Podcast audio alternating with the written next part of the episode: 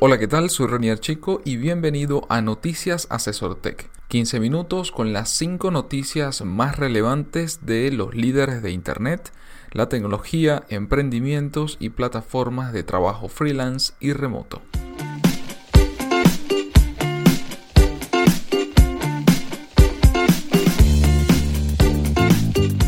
Cada lunes, Félix Bolívar y mi persona te comentaremos la información más relevante para que inicies la semana con buenas noticias. Bienvenidos al episodio número 34 de Noticias Asesor Tech para iniciar la semana como siempre informados y compartiéndoles nuestra opinión acerca de lo que ocurre en el mundo de la tecnología, la innovación, los negocios digitales y en especial el impacto que tienen en América Latina.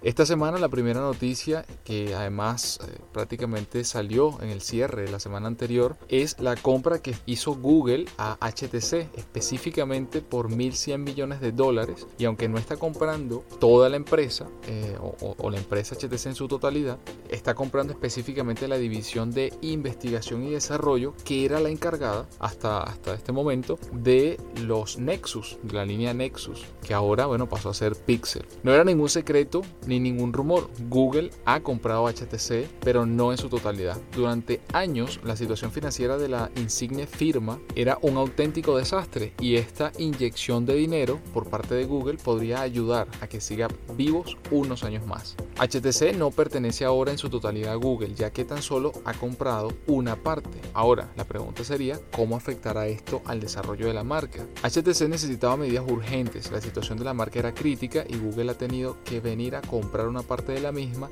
y rescatarla del desastre. En concreto, Google ha comprado el departamento de investigación y desarrollo, como les mencioné hace un momento. Puede que no te suene el nombre del mismo, pero seguro te suenan los nombres como Google Pixel o los antiguos Nexus. A partir de ahora, los trabajadores de este departamento pertenecen a Google, o en este caso trabajan directamente con Google. HTC seguirá fabricando móviles como hasta ahora, pero Google podrá usar ciertas licencias de HTC en sus dispositivos. Ahora entendemos por qué el nuevo Google Pixel tendrá la pantalla apretable, entre comillas, que es la que, la, que se presentó, la que presentó HTC hace muy poco tiempo con su dispositivo HTC U11. A partir de ahora, los smartphones de Google serán más completos, sin embargo, queda por ver qué hará HTC para solucionar el problema de las ventas. Queda claro que lanzar terminales como hasta ahora no es la mejor solución para ellos, así que solo queda esperar para ver qué es lo que sucede con la firma. Sea como fuere, nos alegramos y a nosotros también nos alegra que esta inyección económica por parte de Google a HTC alargue precisamente por un lado la vida de HTC y maximice los recursos y, los avances que ya se, se hicieron y se vienen haciendo para esta línea de dispositivo específicamente móvil de Google, antes llamada Nexus, ahora desde la, la última versión llamada Pixel, ¿no?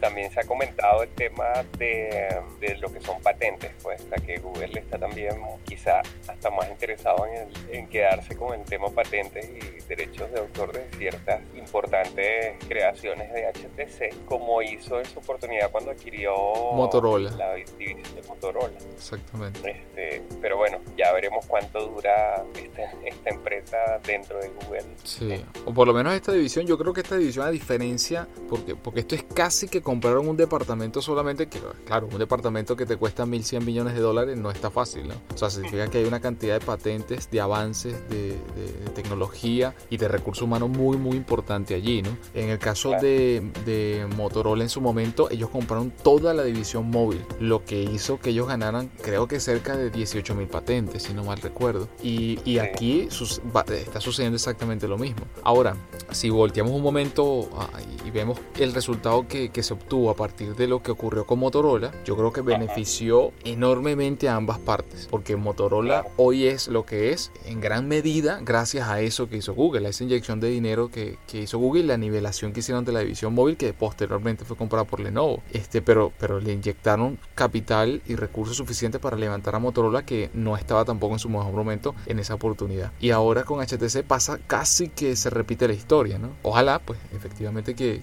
que, tenga resultados positivos que podamos ver no solamente eh, más, sino mejores dispositivos y tecnología en general, no solamente en los teléfonos, sino bueno, en cualquier otra aplicación que pueda desarrollar Google. Sí, y bueno, y Google también se benefició con el tema a nivel legal. Incluso recuerdo en esa oportunidad de Motorola que se pudieron proteger bastante bien de una demanda ahí que, que les hizo la gente de Oracle eh, por algo de algo de Java dentro del Android. Exactamente, sí y que al final pagaron fue una, una fracción realmente de, de, lo que estaban pidiendo. Correcto, sí, sí, por eso.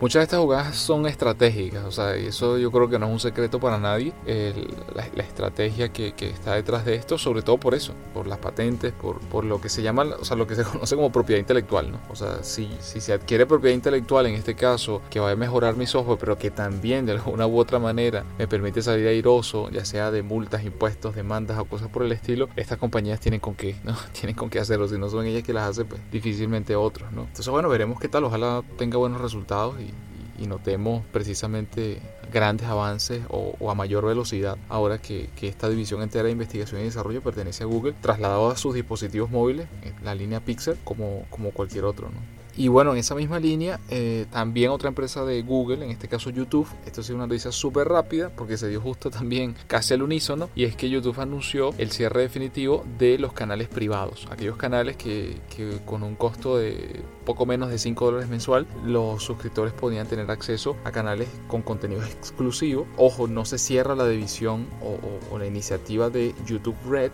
que sigue siendo igual de pago, esa se mantiene y, la idea es que se espera a través de, los próximos años cómo eso se va a hacer rentable, porque hasta ahora como que no está dando los resultados que se esperan o que se esperaban. Sin embargo, sí está sirviendo como, como academia, como escuela para, para formar a los youtubers que ya tienen bastante tiempo y necesitan renovarse constantemente, como a otros, los nuevos, que, están interesados en también tener su canal en YouTube y potenciar eh, su presencia digital y tratar de llevar contenido a su audiencia. Y entonces, bueno, ha servido muchísimo como academia, pero en general ya no a existir los canales privados en, bueno, en este caso de pago en YouTube, solamente YouTube Red y los tradicionales, donde los ingresos van como siempre por publicidad a través de YouTube y, bueno, de las alianzas que puedan hacer las marcas con los youtubers, tal como mencionaba, mencionábamos en, episodios anteriores. Entonces, bueno, con esas dos noticias esperamos a ver el, cómo se desenvuelven a través del tiempo, qué resultados les da. Por un lado, YouTube ahora enfocándose básicamente en este modelo de negocio que ha demostrado tener éxito, pero que también muchos están viendo que que no es suficiente ingresos para los que están detrás creando contenido. Y por otro lado, bueno, esta adquisición de esta división de investigación y desarrollo de HTC, eh, los resultados que otorga para Google también.